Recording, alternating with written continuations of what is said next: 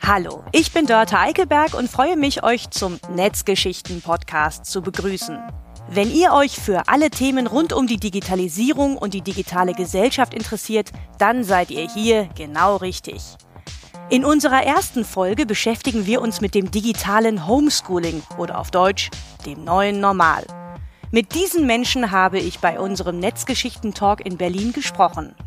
Jakob Schauern vom Forum Bildung Digitalisierung, Bundestagsmitglied Ronja Kemmer, Mitglied in den Ausschüssen Digitale Agenda sowie Bildung, Forschung und Technikfolgenabschätzung und Jan Zinal, dem Innenkoordinator der Bundesschülerkonferenz.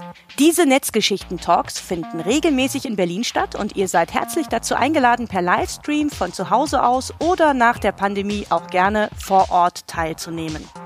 Mehr dazu findet ihr unter blogtelekom.de slash Netzgeschichten. Und jetzt viel Spaß bei der spannenden Diskussion.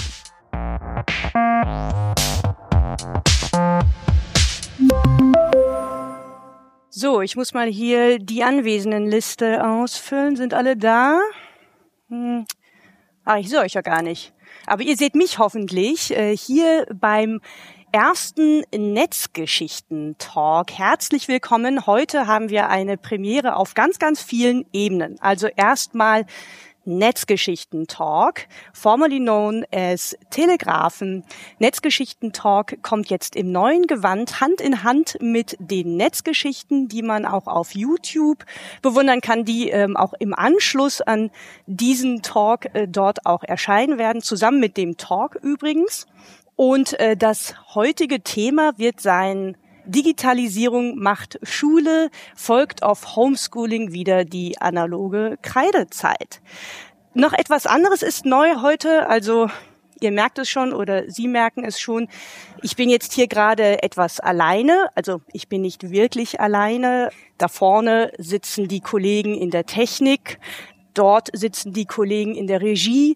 Ich äh, führe trotzdem so eine Art Webinar und deswegen fühle ich mich jetzt auch so ein klein bisschen wie ein Lehrkörper oder ein Schüler oder eine Schülerin. Ich fühle mich ein ganz kleines bisschen alleingelassen vielleicht. Ähm, obwohl ich ja hier wirklich die besten Bedingungen habe. Denn ich habe hier schnelles Internet, was jetzt auch nicht erstaunen sollte, denn ich bin ja hier in der Hauptstadtrepräsentanz der Deutschen Telekom, wäre also verwunderlich, wenn das Internet hier nicht funktionieren würde. Ich habe auch eine gute technische Ausstattung.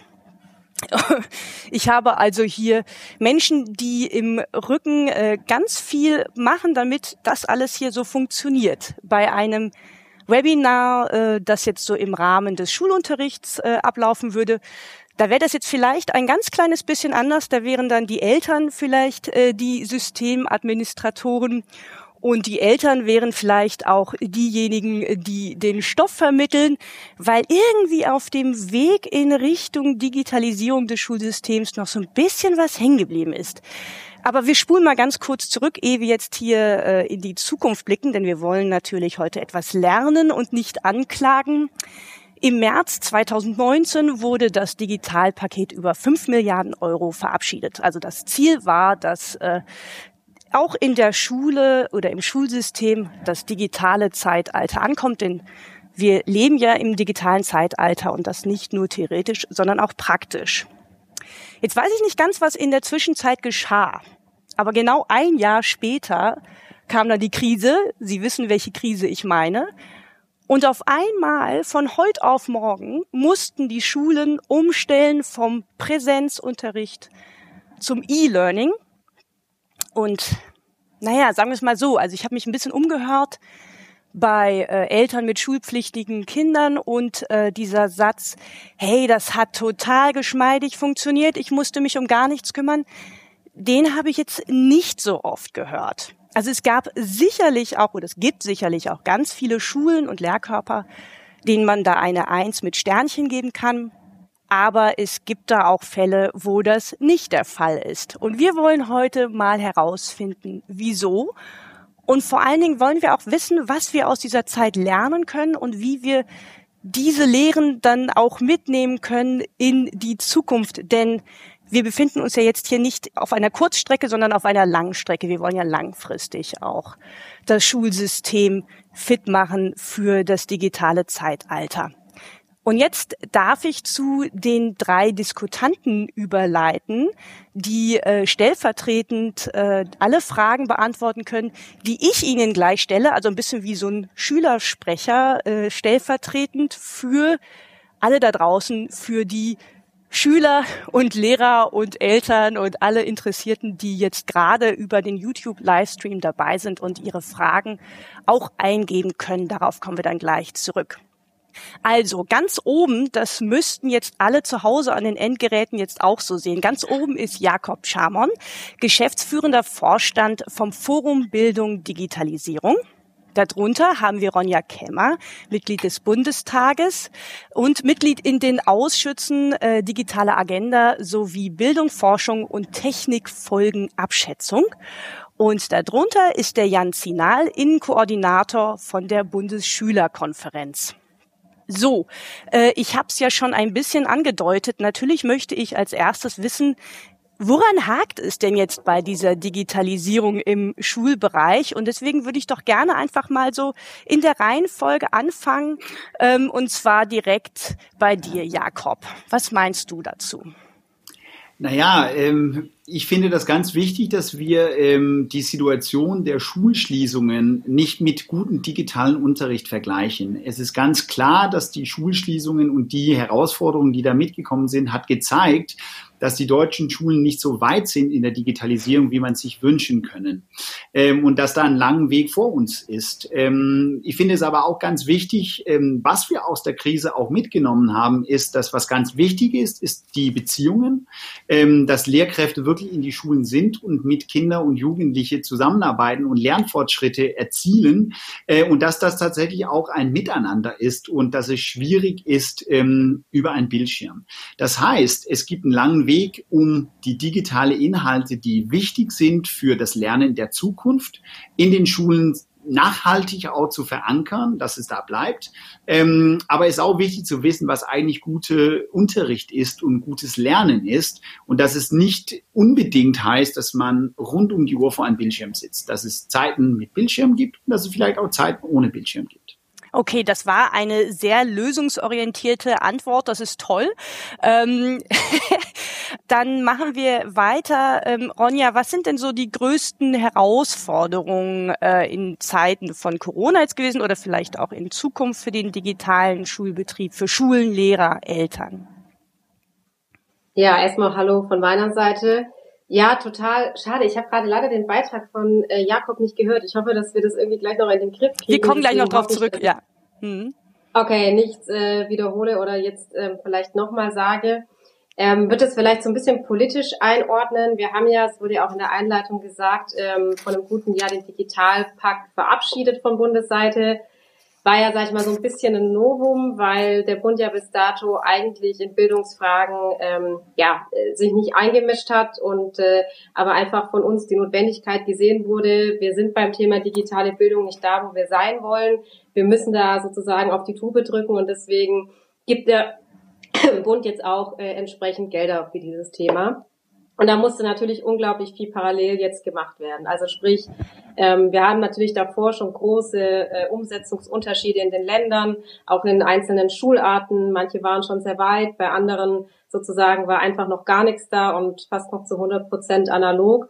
Und jetzt musste natürlich, äh, sage ich mal, von der Ausarbeitung pädagogischer Konzepte, von der Voraussetzung, dass auch wirklich äh, Breitband an der Schule ist, dass die WLAN-Ausleuchtung in den Schulen funktioniert, dass Geräte angeschafft werden, aber wie gesagt, das Ganze auch in ein Konzept eingearbeitet wird, das musste alles parallel laufen. Äh, entsprechend dazu noch die große Frage, ähm, äh, wie natürlich auch Lehrkräfte ähm, sage ich mal, sich einbringen in den Themen, wie da die Aus- und äh, Weiterbildung äh, entsprechend gestaltet wird. Also da musste unglaublich viel äh, parallel passieren. Ähm, an manchen Stellen, wie gesagt, lief das ganz gut, aber an vielen Stellen, und das hat die Krise jetzt auch gezeigt, äh, sind wir einfach noch nicht da, wo wir sollen.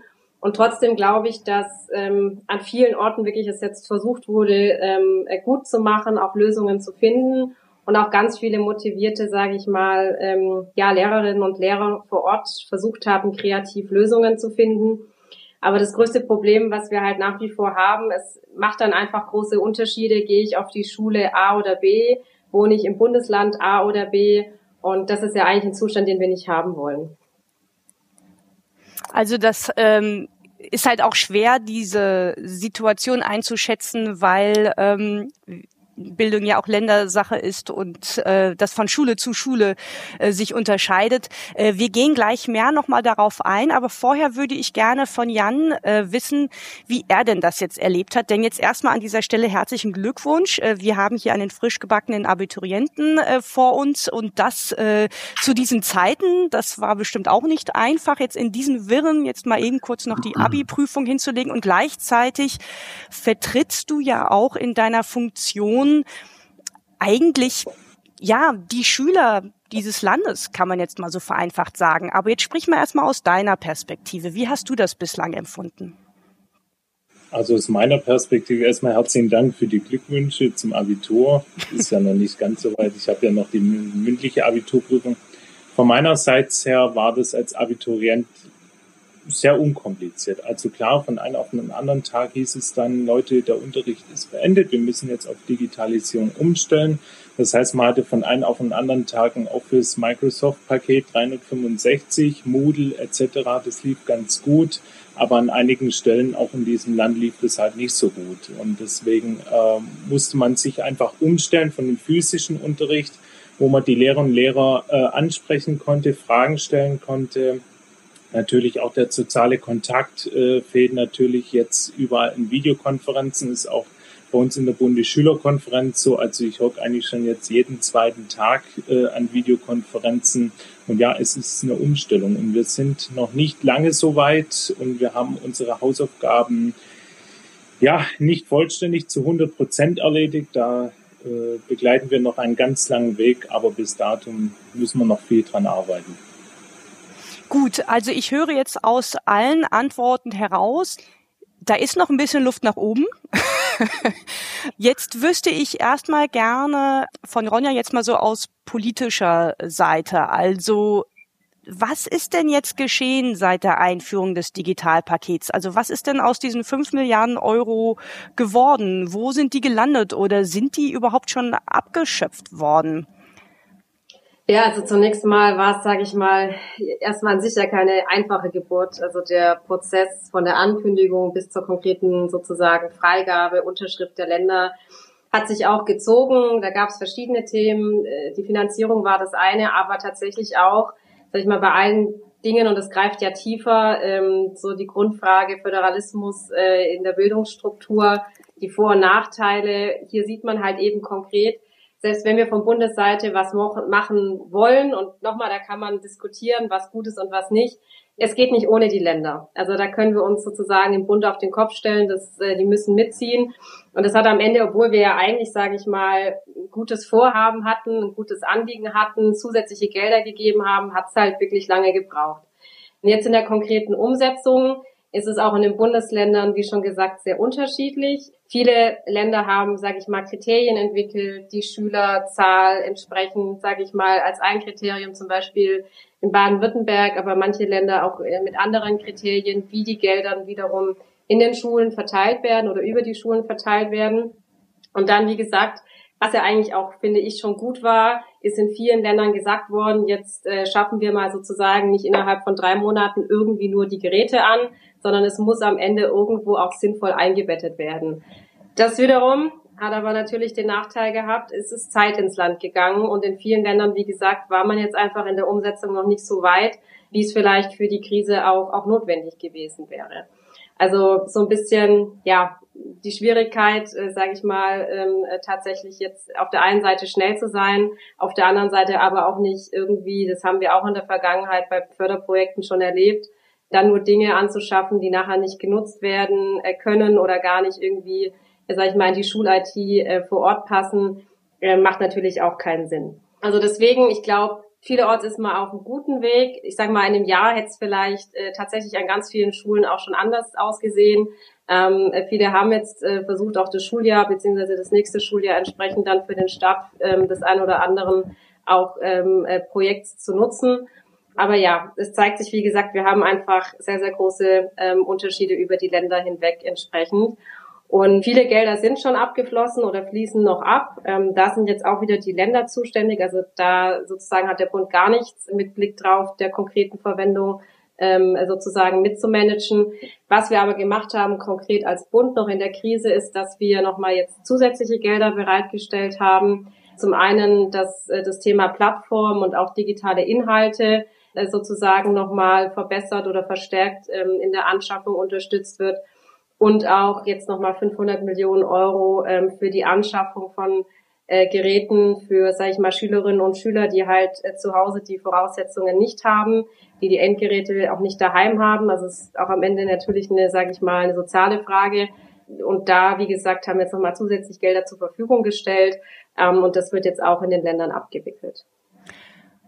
Okay, also daraus entnehme ich jetzt mal, dass jetzt die Versorgung mit Computern, Tablets, äh, was auch immer jetzt das kleinere Problem ist. Also das kann man relativ schnell wahrscheinlich sich bewilligen lassen. Nicht alle Schulen haben es sich jetzt, haben das vielleicht als erstes getan, weil die vielleicht noch andere Probleme zu lösen hatten. Und es konnte ja auch keiner ahnen, dass wir jetzt wirklich von heute auf morgen plötzlich ins äh, Homeschooling übergehen müssen. Also das kann man jetzt ja dann auch den den Schulen nachsehen. Wie, Jan, war das bei euch oder wie hast du das beobachtet? Also wart ihr gut versorgt oder in den anderen Schulen, was du so beobachtet hast, ist man da zumindest jetzt mit den Geräten gut versorgt und mit der Internetverbindung und so weiter? Also mit Geräten und Internet, also ich sage mal so, die Bereitstellung von Tablets, iPads oder auch vom Internet ist eher ich, in meinen Augen das zweitrangige Problem. Mhm. Äh, das erstrangige Problem ist die Lehrerinnen und Lehrer. Ja, also ich kann ja nur ein Homeschooling machen oder einen Unterricht äh, per Videokonferenz, wenn die Lehrerinnen und Lehrer auch dazu ausgestattet sind. Und äh, wenn ich dann, heute habe ich eine Studie gelesen, kam in der Tagesschau von der Gewerkschaft für Erziehung und Wissenschaft, dass neun von zehn Lehrern ihr Privatgerät für dienstliche Zwecke nutzen. Also ich würde jetzt nicht groß beurteilen, dass jeder Schüler und jede Lehrer damit ausgestattet sind. Und zumal müssen wir das Problem auch sehen, ein Tablet kann ich bereitstellen, aber die Lehrerinnen und Lehrer und auch die Schülerinnen und Schüler müssen damit umgehen können, sonst kann ich keinen Unterricht ermöglichen. Und das ist äh, das, was mich beim Digitalpakt sehr stört. Und das sage ich auch ganz offen, dass die Lehrerfortbildung in weiten Teilen quasi erwähnt wurde, aber dass man daran nicht arbeitet. Und wie schon die Ronja gesagt hat, es ist Zeit ins Land gegangen. Aber ich kann nur Homeschooling machen, wenn ich auch Lehrer und Lehrer habe, die damit auch umgehen können, die auch da einen Unterricht gestalten können. Ihr, ihr müsst euch vorstellen, physischer Unterricht, man hat den halt vorbereitet mit Tafel, Aufschriebe etc. Jetzt kommt das alles per Tablet und das ist ein wirklich großes Problem sozusagen. Bei mir persönlich lief das eigentlich ganz gut. Gut, als Abiturient ähm, ist man doch auf das eigenständige, äh, selbstständige äh, Lernen fokussiert. Aber ich würde mal sagen, in den Mittelstufen, auch in der Unterstufe, äh, dass das nicht so reibungslos lief. Okay, ich glaube, das ist ein wichtiger Punkt, der jetzt auch ein paar Mal schon anklang, auch bei ähm, äh, Jakob und äh, bei Ronja. Also äh, Technik ist nur ein Mittel zum Zweck, aber entscheidend ist, was man damit macht. Und Jakob, ich glaube, du kannst diese Frage am besten beantworten. Ähm, was können die Lehrer da lernen oder was müssen die lernen? Was lernen sie vielleicht auch gar nicht in der Lehrerausbildung, wie jetzt zum Beispiel per YouTube schon jemand angemerkt hat? Ja, also ich, ich glaube, das ist ganz wichtig hier. Ich möchte wirklich keine Lehrerbashing machen. Ich bin ja selber Pädagoge, hat viele Jahre als Lehrkraft gearbeitet, hat acht Jahre lang eine Schule geleitet. Also sage ich mal so, ich kenne auch das System von innen, bevor ich zum Forum Bildung Digitalisierung gewechselt bin. Ähm, eine der Sachen, die wir gemacht haben, als die Krise angefangen sind, ist sozusagen den Outreach zu machen. Wir haben Community Calls veranstaltet, wo wir mit Schulleitungen, mit Lehrkräften gesprochen haben und versucht haben, eine Plattform zu machen, wo wir sagen, wir haben eine Möglichkeit, uns auszutauschen, was die Herausforderungen sind, aber natürlich auch gute Ideen zu, zu, zu generieren und sagen, wie habt ihr das gemacht? Und, und grundlegend ist natürlich klar, es fehlt an Kompetenzen. Aber es fehlt nicht nur an Kompetenzen unter Kolleginnen und Kollegen in der Schule, also bei den Lehrkräften, sondern natürlich auch bei Schulleitungen. Viele waren total überfordert mit die Situation, was man sehr gut verstehen kann. Aber das System ist ja nicht nur der einzelnen Schule, weil eine der Herausforderungen ist natürlich auch gewesen, dass jeder einzelnen Schule sozusagen selbst kämpfen müsste und selbst die Antworten suchen müsste. Aber sozusagen das System Schule, Ronja hat es vorher angesprochen, Länder, Bund müssen zusammenspielen. Es gab 16 Bundesländer, die auf unterschiedliche äh, Orten waren. Jeder Kommune war an unterschiedlichen Orten. Es fehlte an vielen Stellen auch an, sage ich mal, so Richtlinien für die Schulleitungen, äh, für die Lehrkräfte. Wie agiere ich eigentlich gerade in dem dem, in dem Bereich. Und, und das ist wiederum mit der Krisebrille an sozusagen gesehen und das, was wir vom Forum Bildung Digitalisierung gehört haben, wenn wir mit alle Akteuren gesprochen haben. Wir haben auch in unserer Schulträger-Labs die Herausforderungen von den Schulträger gehört, dass es nicht so schnell geht, das Geld aus dem Digitalpark rauszukriegen. Ähm, und besonders in einer Krisensituation, wo es viele andere Themen gibt, die man gleichzeitig auch zu bewältigen haben, ist das natürlich nicht die beste Bedingungen, um große, äh, wichtige Schritte zu gehen. Andersrum ist natürlich klar, dass die Krise hier ein, ein Schub, ein Digitalisierung, ähm, Wichtigkeit und Notwendigkeit gezeigt haben. Und da sind denn auch auf der Schnelle wichtige, äh, entscheidende Schritte gegangen sind. Aber ich glaube, das ist ganz wichtig, was angesprochen wurde. Vielleicht war das eine Frage im, im Internet, dass es angehende Lehrerinnen und Lehrer müssen darauf vorbereitet werden in der Ausbildung.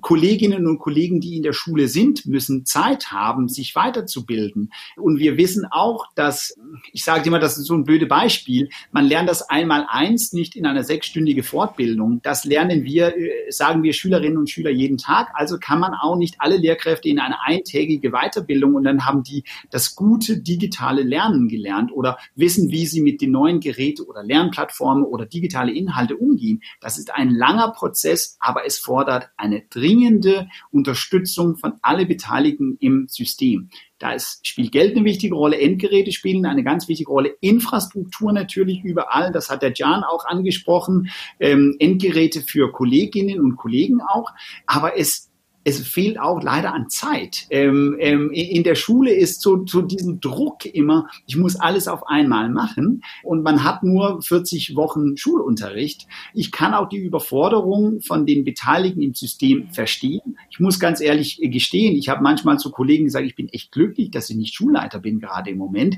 Ich kann das von außen beobachten und ich kann es unterstützen. Das ist meine Arbeit jetzt gerade.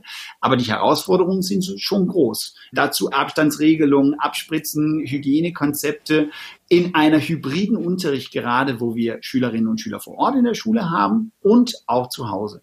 Und da fehlt es an Zeit, gute Konzepte zu entwickeln. Es fehlt an Zeit, sich auch das anzueignen. Und das muss verankert werden. Und das darf auch nicht vergessen werden, wenn wir zurück zum Normalunterricht. Dass es diesen Gap sage ich mal so, von, von, von fehlenden oder, oder noch nicht erworbene Kompetenzen in dem ganzen System fehlt. Vielen Dank. Ähm, ja, an dieser Stelle nochmal ein Hinweis. Ähm, auf Twitter könnt ihr unter dem Hashtag Netzgeschichten auch eure Kommentare hinterlassen, beziehungsweise äh, dieser Runde hier folgen. Es wird dazu auch noch einen Blog-Eintrag geben auf Blog Telekom. Und in der YouTube-Chat-Funktion könnt ihr eure Fragen eingeben. Das habt ihr teilweise auch schon getan. Und die spiegeln eigentlich auch ein bisschen das, was jetzt gerade schon hier gesagt wurde. Also zum Beispiel äh, gibt es hier auch gerade eine Frage, Uh, äh, ich äh, leite sie mal an äh, Ronja weiter, ob sie die beantworten möchte, auch wenn sie sich da ein bisschen unbeliebt machen könnte bei den Lehrern. Ähm, dort wird nämlich gefordert, die Lehrerfortbildung, von der gerade ja auch der Jakob sprach, die ja an irgendeiner Stelle passieren muss. Und gleichzeitig haben wir offensichtlich dieses Zeitproblem. Könnte man diese Fortbildung in Sachen Medienkompetenz in den Sommerferien zum Beispiel machen? Ja, also die Diskussion ging ja sogar noch weiter jetzt in der Krise. Es war ja die ganze Frage, muss man äh, zum Teil was äh, auch Unterricht, sage ich mal, Ausfälle ähm, äh, und anderes angeht, äh, auf die Sommerferien ausweichen. Die Länder haben das jetzt äh, einheitlich, sage ich mal, versucht eigentlich äh, anders zu lösen. Deswegen, also ich meine, es muss Zeit für, für Fort- und Weiterbildung äh, muss da sein und ich weiß jetzt nicht, ob da per se die Sommerferien für genutzt werden müssen. Ich sage mal, im Endeffekt müssen das, ähm, und das ist tatsächlich auch so. Also müssen das die Länder lösen.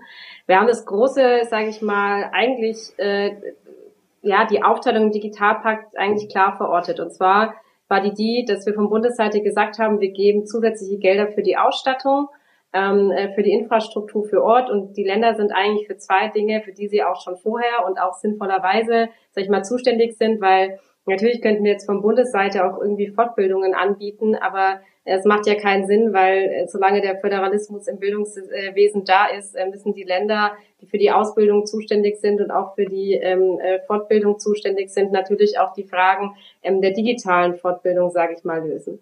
Und deswegen war eigentlich die klare Aufteilung, ähm, dass die Länder auf der anderen Seite eben schauen, und da hätte man, sage ich mal, die Kriterien vielleicht auch von, was die Zeitpläne angeht, sage ich mal, straffer organisieren müssen dass die Länder dafür zuständig sind, dass die Curricula angepasst werden und dass dieses Thema Aus- und äh, Fort- und Weiterbildung angegangen wird. Und ich glaube, in der Ausbildung passiert auch schon ein bisschen was. Ähm, da ist es vielleicht auch einfacher, sage ich mal. Jetzt will ich nicht per se sagen, es fällt den jungen ähm, Lehrerinnen und Lehrern einfacher und den Alten ganz schwer. Ähm, aber natürlich, sage ich mal, ist jemand, der damit aufgewachsen ist, vielleicht schon mal in der Regel ein bisschen affiner er hat da selber Dinge auch schon ausprobiert und Ideen. Muss nicht immer zu 100 Prozent so sein. Also will ich jetzt, ähm, will ich gar nicht nur, nur pauschal sagen. Aber ich glaube, gewisse Tendenzen, ich habe auch viele Schulen jetzt besucht, ähm, gibt es an der einen oder anderen Stelle schon. Und deswegen will ich einfach nur sagen, ich glaube, das Thema Fort- und Weiterbildung, vor allem wenn wir sehen, wie viele tausende Lehrer wir natürlich in den Ländern auch haben, ist eigentlich der zentrale Schlüsselpunkt. Und da ähm, hat Jakob, glaube ich, auch gerade schon die entscheidenden äh, Punkte genannt. Und deswegen ist es eigentlich so schade, weil ich glaube, wie gesagt, bei der Ausstattung sind wir auf einem guten Weg. Aber wenn wir, und ähm, das ist so ein bisschen das Problem, auch äh, wie schon erwähnt, in der Struktur des Digitalpakts, wenn wir jetzt noch mal vier Jahre äh, sozusagen uns Zeit lassen oder die Länder sich Zeit lassen, dieses, dieses Thema entsprechend irgendwie da vorangebracht wird, dann geht wirklich zu viel Zeit ins Land und deswegen muss da wirklich jetzt schneller was passieren. Und da hilft es dann vielleicht auch nicht, wenn man irgendwie mal immer nur ein Modul oder irgendwas ergänzt, sondern man muss da, glaube ich, wirklich grundlegend in der Fortbildung entsprechend die Dinge jetzt umstrukturieren. Jakob, du hast gerade mit dem Kopf geschüttelt. Nein, ich finde es nur, ich finde es nur unglaublich äh, spannend, dass dieses dieses Altersthema immer reinkommt. Also wie mhm. gesagt, ich habe eine Schule geleitet acht Jahre und ich habe wirklich gemerkt, ähm, die Kolleginnen, die viel Erfahrung haben im Unterrichten, die sind auch für das Digitale total offen. Es ist natürlich klar, komme ich direkt von der Universität, bin ich geschult worden, gedrillt worden, ähm, sage ich mal so den guten Unterricht nach Schema abzuliefern, weil so würde ich getestet, dann ist es schwieriger, offen zu sein für Neues, obwohl ich damit tatsächlich aufgewachsen bin. Ich habe die heftigste Diskussion über Handyverbot mit Kolleginnen, die jünger als ich bin, geführt, wo die, wo die, sage ich mal so, die wunderbare 70-jährige Kollegin zu mir gesagt hat, oh, ich will auch so ein iPad, zeig doch mal, wie das geht, weil damit kann ich was Tolles machen. Und, und ich finde, da müssen wir uns auch davon lösen. Ähm, es muss wirklich im ganzen System weitergebildet werden, wie gesagt, auch bei den Schulträgern, auch bei den Schulleitungen gibt es Nachholbedarf, ähm, aber es fehlt vielleicht auch an die gute Konzepte, äh, wo man sagen kann, so kann es, so kann es gelingen, weil wichtig ist, Infrastruktur, Endgeräte, sind wichtig, die sind, ohne die können wir das nicht machen. Ich habe so oft gehört, ja, aber warum soll ich damit anfangen? Weil wir haben ja eh kein Internet oder ich habe ja eh keine Mailadresse oder ich habe ja eh kein Gerät. So, das muss da sein, aber das löst nicht die Herausforderung der Digitalisierung. Da löst nur sozusagen gute pädagogische, didaktische Konzepte, wie, wann und warum wir das ähm, einsetzen im Unterricht, um gute Unterricht zu schaffen und auch die Schülerinnen und Schüler äh, für die Zeit danach vorzubereiten. Weil das ist ja eigentlich das Allerwichtigste, das ist unsere Aufgabe als Pädagogen. Aber diese guten didaktischen Konzepte, ähm, also das klingt ja jetzt ein bisschen so, als sei das jetzt natürlich, also es sei keine Frage äh, der Technik, auch keine Frage des Alters, es ist eher eine Frage vielleicht der Motivation oder der Offenheit, neue Wege zu gehen. Ähm, Haltung. Haltung, okay. Aber könnte mhm. man denn jetzt auch ähm, den, den Lehrern da draußen auch ein bisschen eine Hilfestellung geben? Also sind die überhaupt da, dafür vorbereitet? Also lernen die das denn schon im Studium? Ich bin ja leider nicht in Deutschland äh, als hm. Lehrer ausgebildet worden. Das heißt, das kann ich nicht zu 100 Prozent sagen. Aber ich weiß, als Schulleiter habe ich von, von, von Referentinnen und Referenten gehört, dass die damit äh, sich sehr, sehr, sehr wenig, wenn überhaupt, im, im, im Unterricht ähm, oder im Studium sozusagen sich damit auseinandergesetzt.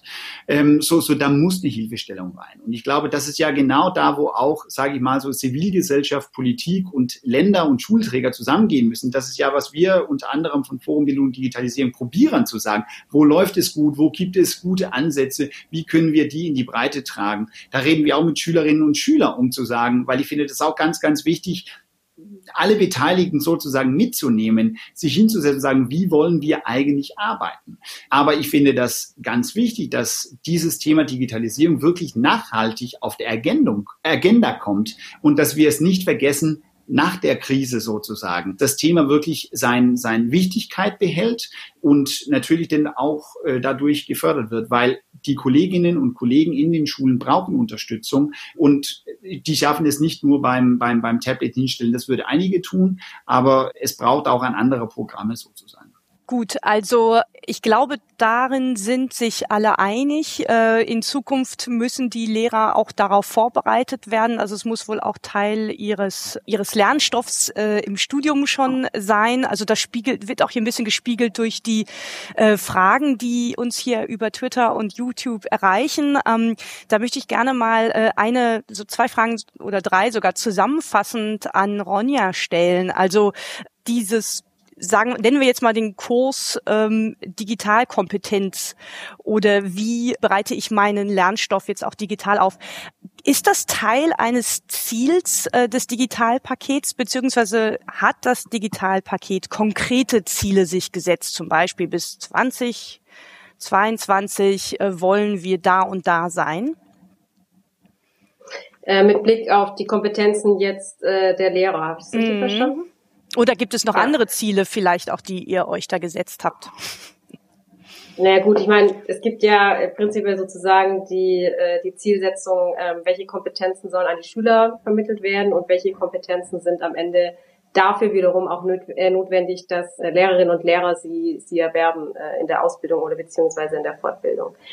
Also was wir geregelt haben, das habe ich ja vorher schon mal äh, so ein bisschen geschildert, ist eben, äh, die Frage, wer für welche Dinge zuständig ist. Und da ist es eben so. Und wir hätten da sicherlich auch gerne konkretere und weitergehende Ziele äh, mit Blick auf das Thema äh, Kompetenzen der Lehrer für die Ausbildung, für die Fortbildung gesetzt.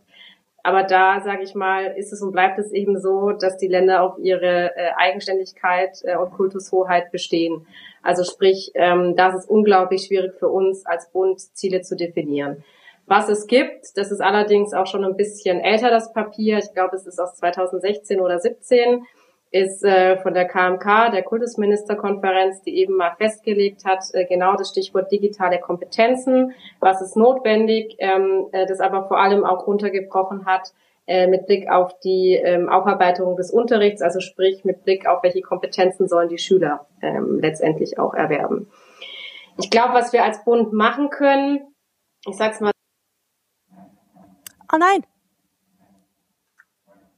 Ah, okay. Oh nein, jetzt, jetzt wurde gerade so spannend. Also ist die ganze Zeit spannend, aber jetzt war gerade so ein richtiger Cliffhanger, was wir machen können. Ronja kommt bestimmt gleich wieder zurück.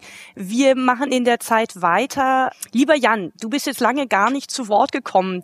Sag mal, ähm, kannst du uns mal als, sagen wir mal, Schülervertreter ein bisschen noch erzählen, wie es eigentlich mit Grundschulen aussieht. Also Abiturienten, die haben es ja mit der Zeit wahrscheinlich gelernt, selbstständig zu lernen, ihre Zeit einzuteilen und so weiter. Aber ich kriege sehr viel Frustration mit von Eltern von Grundschulkindern, die sich da sehr alleingelassen fühlen, äh, was die Unterrichtung der Kinder angeht. Was hast du denn da mitbekommen?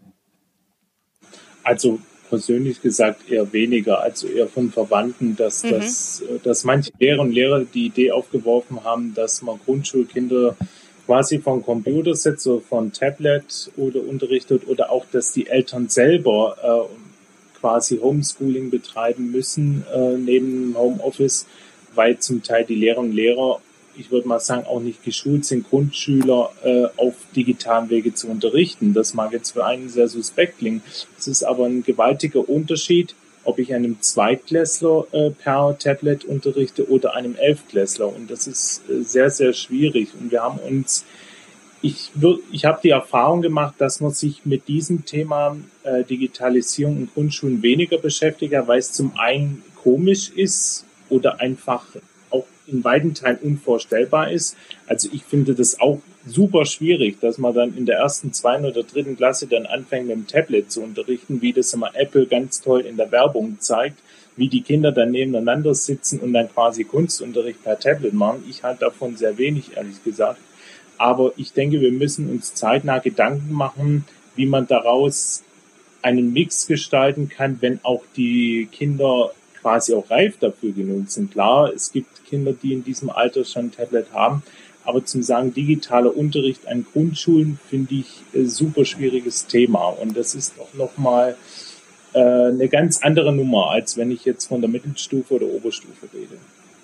Ja, also ich würde gerne gleich mit Jakob auch noch über ähm, kon konkrete Hilfestellungen für Grundschullehrkräfte sprechen. Aber vorher möchte ich gerne Ronja die Gelegenheit geben, ihren Satz zu vervollständigen. Schön, dass du wieder da bist.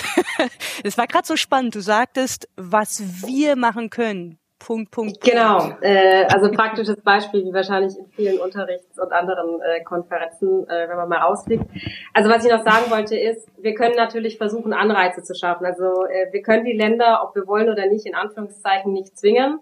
Aber was wir jetzt zum Beispiel gemacht haben im Digitalpakt ist, wir haben explizit Gelder zur Verfügung gestellt für länderübergreifende Projekte. Also sprich, da wo die Länder sagen, ja, Moment, äh, lieber Bund, äh, du kannst dir gerne viel wünschen, aber wir sind dafür zuständig, äh, können wir sagen, okay, wenn wir Gelder geben, geben wir die eben auch, äh, und das ist in dem Fall so, äh, für einen gewissen Prozentsatz für länderübergreifende Projekte.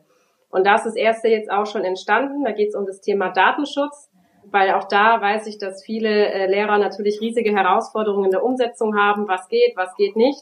Und das Problem wiederum, müsste man ja eigentlich meinen, betrifft alle äh, Lehrkräfte gleich. Aber nein, auch da macht es wieder einen Unterschied, in welchem Bundesland ich wohne weil bei uns für den Daten- oder Schülerdatenschutz am Ende auch nicht der Bund, sondern die Landesdatenschutzbehörden zuständig sind.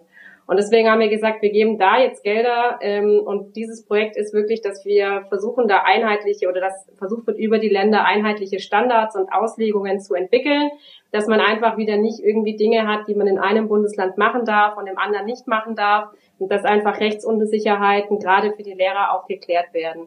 Und das könnte vielleicht eben auch ein Ansatz sein, wenn wir jetzt über Kompetenzen in der Ausbildung oder sowas sprechen, ist, dass wenn wir halt irgendwie Gelder zur Verfügung stellen, das entsprechend mit Kriterien verknüpfen. Aber das ist sozusagen die einzige Möglichkeit, die wir als Bund haben, weil sonst ähm, in der Regel, und wir erinnern uns da noch an viele Aussagen ähm, von Ministerpräsidenten und anderen, ähm, weil die Länder einfach den Riegel vorschieben und sagen, das sind unsere Kompetenzen, da lassen wir uns auch nicht reinreden.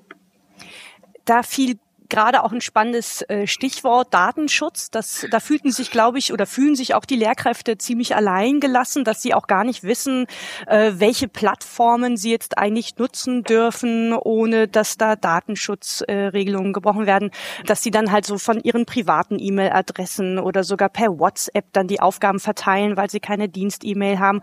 Und äh, also das so vieles, was wir so vielleicht jetzt im Homeoffice auf sagen wir, beruflicher Ebene ganz selbstverständlich machen, ohne darüber nachzudenken, dass das natürlich im Schulwesen nicht möglich ist.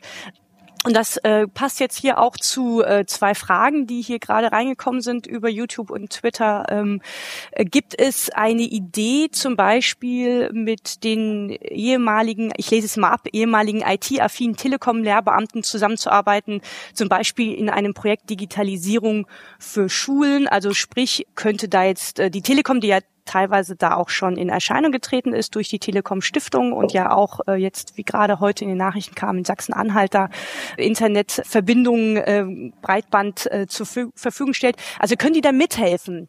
so wie wir ja auch an einer Corona-App, wie jemand anders äh, jetzt hier gerade schrieb, äh, arbeiten, gibt es da auch so etwas wie eine Positivliste oder einen übergeordneten IT-Berater, Wer von an, euch an könnte wem das geht beantworten? die Frage? Ja. ja, das frage ich mich auch gerade. Wer könnte, vielleicht, ich muss es, also eigentlich könnten das äh, sowohl Ronja als auch Jakob. Jakob, ich, ich, fang du mal an. Ja, also du hast jetzt ganz, ganz viele Themen äh, angesprochen, aber wir, wir, wir nehmen uns jetzt das letzte Thema jetzt Ja. gerade. Also sage ich mal so, die Klärung der Datenschutzfrage äh, ist eine der größten Wünsche, die wir miterleben, also die wir hören, wenn wir mit Lehrkräften, mit Schulleitungen, aber auch mit Schulträger sprechen, weil das ist natürlich eine, eine, eine Riesenherausforderung, ähm, dass jeder Schule für sich, jede Lehrkraft für sich dieses Thema stellen muss und da Antworten finden. Also da ist ein großer Wunsch, dass das sozusagen ja entweder landesweit oder bundesweit äh, geklärt wird. Meines Erachtens gibt es nicht die Liste, wo man sagt, das ist alles denn geklärt, aber es gibt natürlich Anbieter, die denn, sage ich mal, so besser mit Daten umgehen oder an, äh, als andere. Und das muss man natürlich als Lehrkraft, als Schulleitung, als Schulträger ja erstmal aus sich erarbeiten und, und, und bereitstellen. Also das, das ist schon mal ein großer Wunsch, auch so ausgesprochen an, wenn andere zuhören, dass diese Themen halt äh, geklärt werden. Ich glaube, wichtig ist natürlich, das ist das, was wir als zivilgesellschaftliche Spieler in dem Feld äh, gemacht haben, ist natürlich dieses Zusammenarbeit, weil, weil hat ähm, Schule X äh, eine gute Lösung gefunden, warum soll Schule Y nicht davon profitieren können? Das versuchen wir mit unserer Angebote auf alle Levels sozusagen für Schulleitungen, für Schulträger, ähm, aber auch in unserer Zusammenarbeit mit den Ländern sozusagen zu, zu versuchen, diesen Austausch ähm, zu ermöglichen und dass man voneinander und miteinander lernen.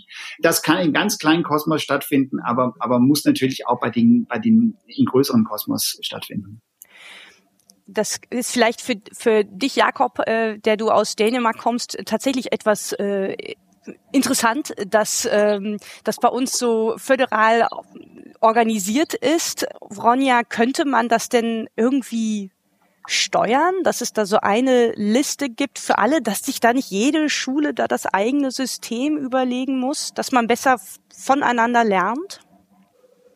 Ja, das wäre wünschenswert und ich sag's mal so, eigentlich ja, haben wir mit der KMK eine Einrichtung, die auch über Standards, über so Best Practice und so weiter auch irgendwie, äh, sag ich mal, beraten soll. Aber wir merken halt in der tatsächlichen Umsetzung, ist es dann doch oft auch so, dass halt, ja, die Länder so ein bisschen jedes sein eigenes Süppchen kocht. Äh, ich glaube aber auch, und man sieht es jetzt auch, wir haben ja unglaublich viele Länder, also das große Thema ähm, Cloud schon, ich sag mal, vor der Corona-Krise, aber jetzt auch ganz konkret in der Krise wo viele Länder einfach auch gemerkt haben, ich sag mal, dass es in der Umsetzung eben nicht so einfach ist und dass es wirklich äh, am Ende auch in vielen, vielen Bundesländern, jetzt auch mal, sage ich mal, politisch äh, in Anführungszeichen, egal wer da regiert hat, ähm, äh, wirklich schwierig war, ähm, das technisch sozusagen auch wirklich gut hinzubekommen.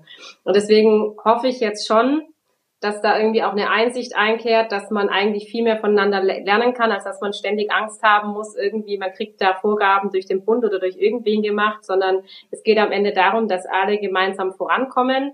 Da ist der Föderalismus manchmal hinderlich, kann aber auch ein Vorteil sein, wenn wir es wirklich so verstehen oder die Länder es auch so verstehen, dass man eben, äh, was Jakob auch eben meinte, dass man eben, äh, was in Schule A funktioniert, auch auf Schule B übertragen kann. Und ähm, ich glaube, die Balance wird am Ende sein, gerade mit Blick auf die Schulen, ähm, weil auch in den Bundesländern wiederum haben wir natürlich ganz andere Anforderungen und es wurde vorher auch gesagt, eine Grundschule ist einfach mit ihren, sage ich mal, Anforderungen und dem, was sie braucht und dem, was vielleicht auch sinnvoll ist, eben ganz anders aufgestellt als eine berufliche Schule oder ähm, wie auch immer. Und deswegen ähm, hoffe ich einfach, dass da einfach mehr Austausch am Ende stattfindet und tatsächlich auch, sag ich mal, die Zusammenarbeit, sei das jetzt mit Stiftungen, ähm, mit NGOs, wie auch immer, auch verstärkt gesucht wird und auch auf deren Erfahrungen, die ja auch da zusammengetragen werden über die Länder hinweg, dieser Austausch jetzt tatsächlich auch stattfindet. Ja, wenn ich kurz einhaken darf, so dass die Pädagogen und die Schulleitungen sich über Pädagogik äh, sich Gedanken machen sollen oder und nicht vielleicht tiefgründig über Datenschutz, weil das ist ein unglaublich wichtiges Thema, aber die Verantwortlichkeiten sollen auch da klar sein. Hm, hm. Auch explizit nicht das Thema Datenschutz, sondern tatsächlich, was funktioniert nachher mit Blick auf pädagogische Konzepte gut, welche Plattformen, welche Anbieter sind gut und wo ist es vielleicht schwierig. Und ähm, ich sag mal, solche Fragen, auch welche Anbieter sozusagen beim Thema Datenschutzstandards einhalten und welche nicht, das kann nicht jede Schule, geschweige denn jede Lehrkraft für sich klären. Das muss wirklich übergeordnet, mindestens auf Länderebene, aber wie gesagt noch besser auch jetzt vielleicht in so einem Projekt ähm, äh, zwischen den Ländern abgestimmt, koordiniert werden. Weil ich sag's mal so, wenn ein Anbieter datenschutzkonform in Schleswig-Holstein an, anbietet oder Dinge erarbeitet, dann sollte das eigentlich auch in Bayern oder Nordrhein-Westfalen tun können. Und äh, da, finde ich, muss der Austausch übergeordnet stattfinden und das darf oder sollte die Lehrer im Alltag eigentlich nicht belasten, was leider immer noch ähm, tatsächlich der Fall ist. Lieber Jan, kannst du uns denn aus deinem Bundesland Baden-Württemberg mal so eine Best-Practice-Idee mitgeben? Äh, worauf habt ihr denn gearbeitet? Also was jetzt die, die äh, Module angeht oder mhm. wie? Ja, ja. Also es gibt ja verschiedene Module und äh, zum einen, was ich jetzt bemerkt habe, zum Beispiel bei OneNote oder bei Teams zum Beispiel, dass man, dass der Lehrer zum Beispiel drauf gucken kann, wann war ich online, habe ich die Aufgaben erledigt oder so. Also als Best Practice Übung würde ich sagen, dass man Module einrichtet, speziell für Schulen. Also ich sage mal so Office 350 ist ja für alle gedacht, aber dass ich auf den Modulen, wenn man da ein Konzept herausarbeitet, zum Beispiel mit dem BMBF, dass man darauf achtet, dass der Datenschutz doch eine wichtige Rolle spielt, weil ich denke, für Schülerinnen und Schüler ist das zum Teil unangenehm, wenn da steht, ja, äh, der Lehrer kann lesen, habe ich erledigt, wann war ich zuletzt online und das spiegelt sich auch äh, wieder. Also die Erfahrung habe ich schon gemacht, dass man dann gucken konnte, wann Lehrer zuletzt online, dann denke ich mir als Schüler eigentlich nicht wissen und geht mich auch nichts an. Und äh, ja, da habe ich auch schon gemerkt, dass doch Datenschutz eine große Rolle spielt in dieser Frage. Wenn ich darf, kann ich eine lustige Geschichte aus Dänemark erzählen. Bitte, oh also ja, ich habe zwölf, gewartet. Die letzten zwölf, die letzten zwölf Jahre hatten wir äh, ein Intranet für alle staatliche Schulen, also nur so bemerkt zwölf Jahre, egal, ähm, wo alle Eltern, alle Schüler äh, waren. Und da war meine Pflicht als Lehrkraft sozusagen, weil da konnte ich nämlich sehen, wann die Eltern online waren. Da ging es eher um die Elternbeobachtung sozusagen. Das war der einzige Kommunikationsweg Schule-Eltern, also kein Postmappe, sondern alles äh, digital. Und wenn wir den Eltern Gespräche hatte, konnte ich so sagen, so, liebe Frau Müller, wir müssen über Ihr Online-Präsenz sprechen, weil Sie waren die letzten drei Wochen nur zweimal online, dann können wir so, weil die Zusammenarbeit ist halt wichtig da. Und äh, vor zwei Jahren wurde ein neues Intranet für sämtliche Schulen in Dänemark äh, vom Seiten des Staats sozusagen ausgerollt. Und da gab es eine Ethikkommission, ähm, die parallel lief, wo die Eltern gesagt haben, bitte, ich kann dieses Bing, da ist wieder eine Nachricht von der Schule nicht mehr ertragen. Also ich brauche sozusagen Work-Life-Balance in meine, in meine Zusammenarbeit mit der Schule. So, es ist echt ganz spannend. Also man kann viel von den, sage ich mal, so Vorreiternationen lernen und man soll aber auch von deren Fehler lernen. Also dieses ständige ständige ja, ich benachrichtige dich jetzt gerade, dass irgendetwas passiert ist in der Schule, vielleicht auch nicht der Weg ist. Aber natürlich andersrum haben wir gesehen, dass da, wo das digitale Lernen gut funktioniert haben, ist natürlich auch da, wo Schule, Eltern, Schülerinnen und Schüler schon vor der Krise gut miteinander vernetzt waren über eine Plattform. Und das heißt, dieses verbindliche Zusammenarbeit und dass man miteinander kommunizieren können, außer der Postmappe sozusagen, ist ein Grundstein, der so unglaublich wichtig ist, um auch in der digitalen Welt gut miteinander zu lernen. So, da gibt es natürlich auch Möglichkeiten von, von, von anderen Ländern zu lernen. Weil, was ich ganz spannend finde, nur so als, als so äh, Input auch, also es ist, es gibt ja wirklich viele, viele Befragungen jetzt gerade im Moment. Und es gibt zwei Sachen, die ich gerne erwähnen will. Ich finde das super spannend. 67 Prozent aller Lehrkräfte haben in einer Befragung für das Schulbarometer gesagt, die wollen für die Zukunft, also nach der Krise, mit deren Schülerinnen und Schüler üben, dass sie selbstständiger lernen können, so dass sie tatsächlich auch in solchen Situationen besser arbeiten können. Und das stellt so eine ganz große Frage, wie, wie, wie arbeiten wir eigentlich als Pädagogen? Und umgekehrt von der Telekom Stiftung war ja auch eine Untersuchung Schule zu Hause in Deutschland, wo Schülerinnen ab zehn, meine ich, gefragt wurden und die haben einen sehr positiven Zugang zu das Online-Lernen. Und das wollte ich nur kurz den Bogen spannen zu der Grundschule, weil man kann sowohl sehr gut digital in der Grundschule, Entschuldigung, dass ich jetzt sozusagen versuche, alle die lose Enden zu finden, weil ich finde das nur so wichtig, Schülerinnen und Schüler in der Grundschule kann hervorragend digital arbeiten, aber die sollen das nicht die ganze Zeit machen. Dann kommt wieder die Frage, was ist gute digitales Lernen? Das letzte Projekt, was wir äh, in der Schule, wo ich früher gearbeitet habe, mit den 1, 2, 3 gemacht haben, die haben Wetterfilme gemacht, die haben vor den Greenscreen gearbeitet, die haben verstanden, durch das Arbeiten und durch das selber Produzieren, also dass die nicht mehr Konsumenten von digitale Inhalte sind, weil das sind die schon von zwei, drei Jahren mit dem iPad vorne, aber dass die plötzlich lernen, oh, ich kann mich selber in einen Regenwald einbeamen, oh, ich kann mich plötzlich mitten in einen Orkan hinstellen, oh, und so funktioniert tatsächlich auch die Welt da draußen. Alles, was Sie im Fernsehen sehen, ist nicht real. So, das heißt, Elemente der Digitalisierung, der Digitalität soll und muss in der Grundschule auch eine Rolle spielen, aber natürlich nicht als eine hundertprozentige Online-Lernen. Das wäre Blödsinn und das hat die Untersuchung der Telekom Stiftung auch gesagt. Das, was die Schülerinnen und Schüler am meisten fehlt in der Schulschließungszeit, ist die Beziehungen, sind die Beziehungen, sind das Miteinander. Ja, das finde ich super. Äh, damit gehen wir jetzt eigentlich auch so in der Zielgeraden auf ähm, eine, äh, sagen wir so, auf eine Lösung ähm, hin. Also und das sind auch ganz wichtige Impulse. Also erstmal natürlich der äh, soziale Aspekt, dass äh, Lehrer ja auch nicht nur Wissensübermittler sind, sondern auch Personen, zu denen die Schüler ja mhm. auch genau eine Bindung aufbauen. Also diese ganze für die soziale Entwicklung natürlich ähm, nicht zu ersetzen durch irgendwelche Computer. Und die Computer äh, sind ja auch nur ein Mittel zum Zweck. Und da würde ich jetzt gerne abschließend von euch dreien nochmal wissen, was ihr denn jetzt gelernt habt aus dieser Krise. Und Jakob, du kannst da gerne auch noch ein bisschen was aus Dänemark mit einfließen lassen, denn dort hattet ihr wahrscheinlich eine ähnliche Situation, aber vielleicht war die etwas weniger chaotisch als bei uns. Fangen wir gleich bei dir wieder an. Ich ja, äh, können wir gerne machen. Das ist echt eine schwierige Sache. Ich werde ganz viel gefragt, was man von Dänemark in, in solche Sachen auch lernen kann. Ist es natürlich klar, äh, da war die Vernetzung zwischen Schule und, und Zuhause und, und, und Schülerinnen und Eltern alles gegeben über, über viele Jahre. Und das heißt, die Kommunikationsfrage war geklärt. Wie kommunizieren wir miteinander? So in dem Sinne war das schon einfacher. Ich höre aber auch von da oben eigentlich viele Schreckgeschichten äh, sozusagen, dass das, was digitalisiert wurde und was sozusagen als Homeschooling verkauft wurde, war Digitalisierung von die Themen, die wir eigentlich nicht digitalisieren sollte. Also sage ich mal so kopflos Arbeitsblätter einfach hinschicken und ausfüllen und zurückschicken, wo es eigentlich nicht um um einen positiven Mehrwert von die digitalen Medien geht. Also wo man sagen kann, ich habe ein tolles Beispiel, aber das ist von Deutschland, äh, gehört, dass, dass ein Grundschullehrer sozusagen die Schülerinnen eine Aufgabe gegeben haben, mit Hilfe von Tutorials natürlich ein Vogelnest äh, oder ein Vogelboxhaus, was sagen wir, was heißt das auf Deutsch? Vogel, Vogelhäuschen.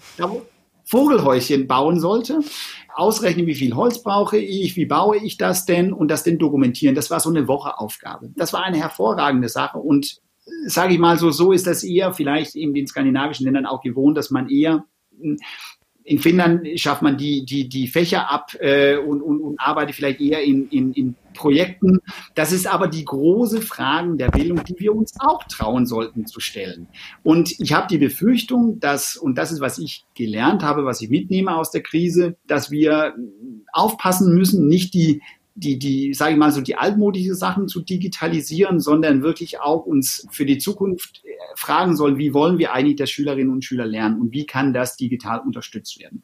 Und dann nehme ich natürlich mit, dass wir unglaublich viel gelernt haben, dass man auch dies, mit Distanz viel schaffen können. Und dass wir unglaublich viele Geräte, heute bin ich wieder in einem neuen Tool rein ähm, und, und ich glaube, ich habe persönlich super viel gelernt über allein sein zu Hause, ähm, aber trotzdem auch Verbindungen mit meinem Team aufbauen können und dass wir trotzdem weiterkommen. Das nehme ich mit, aber ich nehme auch mit, wie wichtig es ist, dass wir aufpassen, nicht nur alles blind zu digitalisieren, weil es toll und spannend und cool ist, aber dass wir wirklich pädagogisch und didaktisch Konzepte brauchen, die dann nachhaltig auch nach der Krise in jeder Schule verankert werden. Weil ich habe die Befürchtung, wenn das nicht passiert, dass es nur so eine, so eine, so eine, so eine kleine Fliege, die mal vorbeigeflogen ist. Ähm, und da brauchen wir sozusagen alle Beteiligten. Wir brauchen die Schülerinnen und Schüler, dass wir von denen hören, was haben die gelernt, was haben die mitgenommen. Wir brauchen aber auch Politik, um Rahmenbedingungen für sowas zu, ja, bereitzustellen.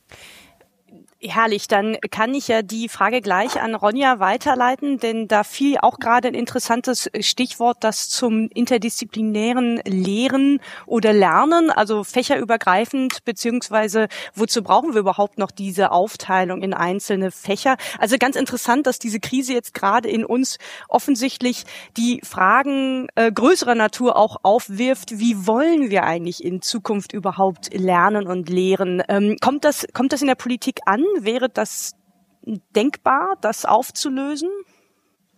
Also es ist natürlich so ein bisschen die, äh, am Ende sage ich mal die Frage ähm, oder ja der Punkt, den man auch fragt. Also ich würde sagen, ähm, bei mir auf jeden Fall ja und ehrlich gesagt nicht nur durch die Krise, sondern ich glaube oder für mich ist es eigentlich, sage ich mal, offensichtlich, dass durch Digitalisierung sich unser Leben so verändert. Das Stichwort lebenslanges Lernen, aber auch was ist tatsächlich künftig ja wirklich wichtig und was wird vielleicht auch vernachlässigbarer. Und da haben die Schulen immer das Problem, dass ganz oft sozusagen auf der Seite, was ist äh, künftig noch weiter wichtig, immer dazu ähm, sozusagen Dinge dazukommen, aber der Mut dann leider auch oft fehlt zu sagen, was ist denn vielleicht auch künftig nicht mehr so notwendig, auch wenn wir Jahre oder Jahrzehnte der Überzeugung waren, dass das sozusagen in Stein gemeißelt ist, dass das ähm, äh, unbedingt so sein muss. Also Stichwort auch hm, vielleicht wirklich mehr interdisziplinäres Lernen, mehr projektorientiertes Lernen. Also ich finde, das muss eigentlich letztendlich die Konsequenz daraus sein, weil nochmal die Art und Weise, äh, wie wir lernen, auch welche Rolle Kreativität und andere Dinge ähm, äh, künftig spielen, einfach, glaube ich, ja, einen ganz anderen Stellenwert bekommt, anstatt, ich sag mal, einfach nur Dinge, äh, einfach gesprochen, zu, zu reproduzieren. Aber das geht natürlich in, ja, breite pädagogische Diskussionen, aber ich glaube, denen müssen wir uns, uns stellen, auch politisch, und da wünsche ich uns einfach auch insgesamt mehr, mehr Mut und dann ist es aber trotzdem natürlich nicht so, dass, ähm, was auch eben gesagt wurde, dass jetzt per se durch Digitalisierung, sage ich mal, das soziale Miteinander oder das Vermittelnde durch, durch Lehrkräfte, aber auch das Lernen miteinander von Schülerinnen und Schülern irgendwie nur abgeschafft wird. Und ich halte es für ganz äh, wichtig. Das wurde auch eben gesagt, dass wir jetzt nicht einfach nur Dinge, die wir analog kennen, eins zu eins äh, irgendwie versuchen zu übersetzen und daraus was Digitales zu machen, also es ist einfach noch nicht digitale Bildung. Wenn ein Buch, das bisher vom Verlag eben nur gedruckt wurde, jetzt als PDF zur Verfügung steht oder am Ende irgendein Arbeitsblatt verschickt wird, das dann im schlimmsten Fall noch daheim ausgedruckt und da ausgefüllt und zurück an den Lehrer geschickt wird, das ist einfach noch nicht, glaube ich, das, welche Möglichkeiten letztendlich auch da sind durch, durch digitale Bildung. Und wir müssen diskutieren und ähm, das ist schon wirklich der Kern auch, was ist äh, pädagogisch sinnvoll und was nicht, wo erleben wir auch neue Möglichkeiten, was ist euch durch, ich sag mal, Technologien wie künstliche Intelligenz, das klingt immer erstmal total abschreckend, aber was kann da unterstützend, sage ich mal, möglich sein, auch um Lehrer zu entlasten. Also es geht gar nicht darum, die Lehrkräfte zu, zu ersetzen mitnichten. Also ich wehre mich da immer, weil das immer so der erste Aufschrei ist, oftmals beim Thema digitale Bildung. Aber es geht eben darum, neue, gute Methoden zu finden, die einzubetten, auch wie gesagt den Mut zu haben, das eine oder andere vielleicht mal loszulassen. Aber es geht nicht grundlegend darum, jetzt irgendwie Lehrer zu ersetzen, ähm, aber sie einfach zu unterstützen und im Übrigen auch Schülerinnen und Schüler zu unterstützen, weil auch da gibt's heute schon ganz viele tolle Möglichkeiten und die sollten wir einfach besser nutzen. Und ich hoffe da vielleicht abschließend gesagt auch, dass die Krise, auch wenn sie sicherlich Grenzen aufgezeigt hat oder auch gezeigt hat, was vielleicht alles nicht funktioniert, vielleicht auch Dinge gezeigt hat, die gut funktioniert haben. Und ich habe da ein Beispiel aus ähm, bei mir aus der Region habe ich mit einem Lehrer gesprochen äh, oder der Schulleitung, der am Ende auch gesagt hat, er hat gerade zum Beispiel im Fremdsprachenbereich ganz tolle Rückmeldungen erhalten ähm, von den Lehrerinnen und Lehrern an der Schule, dass sich jetzt Schüler verstärkt im Unterricht ähm, melden über digitale Möglichkeiten oder einen digitalen Rahmen, die sich früher, sage ich mal, im Präsenzunterricht halt viel, viel weniger vielleicht getraut haben, äh, vor der Klasse in der Fremdsprache zu sprechen. Ähm, jetzt kann ich das nicht empirisch beweisen, aber mir geht es einfach nur darum, ich hoffe, dass wir diese Impulse mitnehmen und dass wir das tatsächlich auch wirklich nachhaltig in Konzepte einbetten. Denn es wäre sehr, sehr schade, wenn wir aus diesen Erfahrungen, die wir jetzt gemacht haben, äh, am Ende sozusagen nicht das Gute auch, auch weiterentwickeln und weiter nutzen. Super. Lieber Jan, was kannst du für Erfahrungen mitnehmen, für positive Erkenntnisse aus dieser Zeit? Dass soziale Kontakte doch eigentlich das Wichtigste zumal auf der Welt sind, weil in etlichen Videokonferenzen wird es dann irgendwann anstrengend. Ich bin derselben Meinung wie meinen Vorrednern, aber ich muss auch dazu sagen, Bildung wird uns weiterhin beschäftigen äh, nach der Corona-Krise. Ich denke, das wird uns auch in den kommenden Schuljahren weiterhin beschäftigen finde nur ganz wichtig, äh, das, was wir in den letzten Jahren, was auch zum Teil versäumt wurde, dass wirklich alle Stakeholder, die im Bereich Schule tätig sind, auch an einem Tisch sitzen und über die Konzepte nachdenken, weil das ist mir in den letzten Jahren doch ein bisschen zu kurz geworden, dass man da darüber halt bestimmt hat, was Schule ausmacht, welche Konzepte es braucht, aber wirklich die Stakeholders, Lehrerinnen, Schüler etc., Eltern, sich nicht an einen Tisch sitzen. Und das sollte zeitnah geschehen, weil sonst äh, erleben wir das wieder. Wir haben begonnen, unsere Hausaufgaben zu machen, aber wir müssen sie auch zu Ende machen. Und das ist mein Schlusswort der heutigen Runde. Herrlich. Also dabei würde ich es gerne belassen. Ein sehr schönes äh, Schlusswort. Wir alle müssen noch unsere Hausaufgaben machen. Und Jakob, willst du vielleicht noch auf Dänisch äh, in zwei Worten irgendetwas, irgendwie Mut machen an die Lehrer da draußen, die wir jetzt hier gerade so ich will jetzt nicht sagen, die Mangel genommen haben, ne? Wir wollen sie jetzt auch wieder Nö, das, ne? Also das, das war mein, mein Einstiegswort, dass ich heute kein Lehrerbashing mache und das ja. bleibe ich bei meinem Wort und das habe ich auch nicht gemacht, weil ich finde wirklich, es muss an andere Orten gebasht werden, wenn wir so sprechen sollen. Wir haben auf Dänisch so einen Spruch, also dänische Fußballfans tragen so eine Mütze mit so zwei Hände vorne und das kann applaudieren. Also wir haben ja nur einmal gegen die Deutschen gewonnen, das war 92. ähm, ähm, da wurden wir ja Europameister. Seitdem haben wir kein Spiel gewonnen, glaube ich. Aber äh, man nennt so, man sagt auf Dänisch, zieh die Jahrmütze an. Äh, und das heißt sozusagen, dass man auch zu der Veränderung Mut haben muss und sagen, ja, ähm, und man kann so unter Kollegen auch sagen, wenn, wenn einer so ein bisschen stänkert und sagt so, nee, ich habe keinen Bock drauf oder so, dann sage ich, ey, zieh doch mal die Jahrmütze an. Und das wünsche ich mir für ganz Deutschland. Also sozusagen nicht nur für, für, die, für die Lehrkräfte dieses Landes, aber auch für die Politiker. Und, und, und Jan, ich kann dir 100 Prozent sagen, wir müssen mit Schülerinnen und Schülern reden, die haben so eine wichtige Stimme, die haben das alles miterlebt auf Körper und Leib.